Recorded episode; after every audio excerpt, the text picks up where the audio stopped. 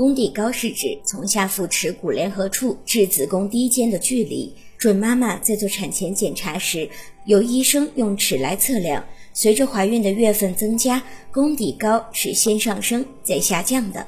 宫底高的变化跟准妈妈的腹中胎儿的发育情况有着密切的联系。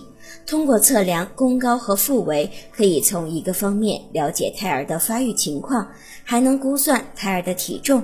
所以每次做产前检查的时候，都要测量宫高以及腹围，以便于医生根据宫高妊娠图曲线了解胎儿在母体内是否发育迟缓，或者是否为巨大儿。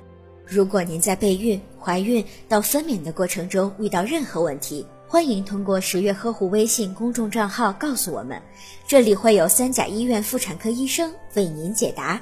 十月呵护，期待与您下期见面。